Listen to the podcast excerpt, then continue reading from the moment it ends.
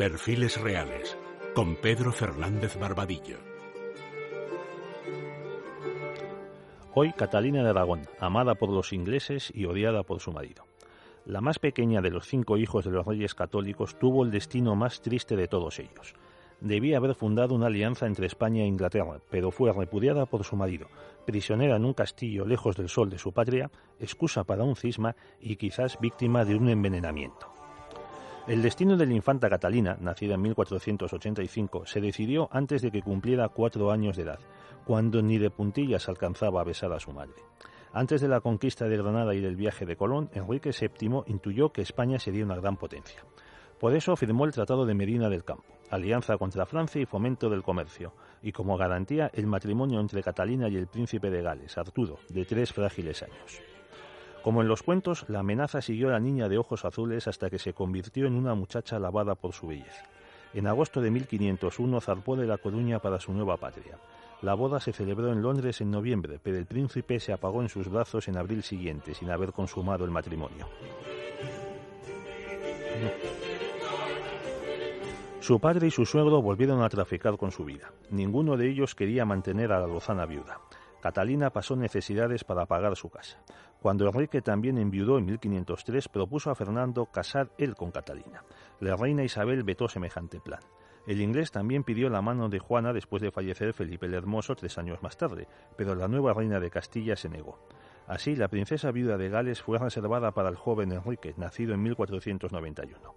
Enrique VII murió en abril de 1509. Su heredero se apresuró para casarse con Catalina en junio y solo once días más tarde ambos fueron coronados.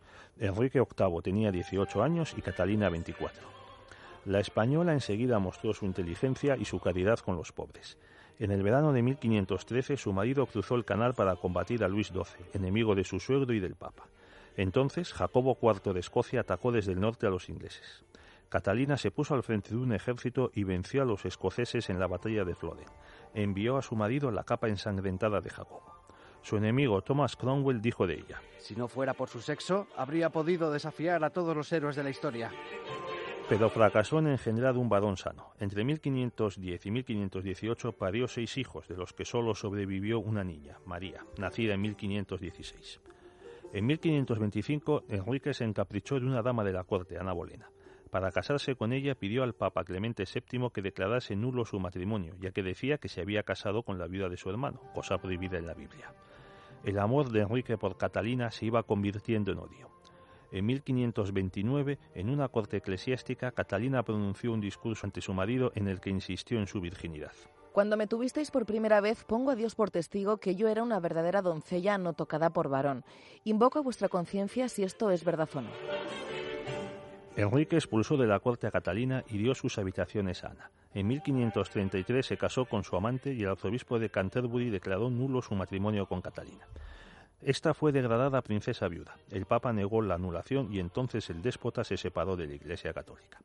Catalina acabó en el castillo de Kimbolton, separada de su hija, la que se había declarado ilegítima. Se ponía cilicio y ayunaba. Sus partidarios llevaban las cartas que se escribían madre e hija. Enrique les prometió que vivirían juntas y reconocían a Ana Bolena, pero las dos se negaron al chantaje. Eustace Chapuis, el embajador de su sobrino el emperador, presentó a Catalina un plan para huir al Flandes español y provocar un alzamiento, pero ella no quiso que por su causa se vertiese sangre inglesa. Catalina falleció en enero de 1536 y se sospechó que a causa de un veneno. Tanto Enrique como Ana se vistieron de amarillo, color de alegría en el país. El día del enterramiento de Catalina, Ana tuvo un aborto de un feto masculino. En mayo fue decapitada. Veinte años después, María ascendió al trono.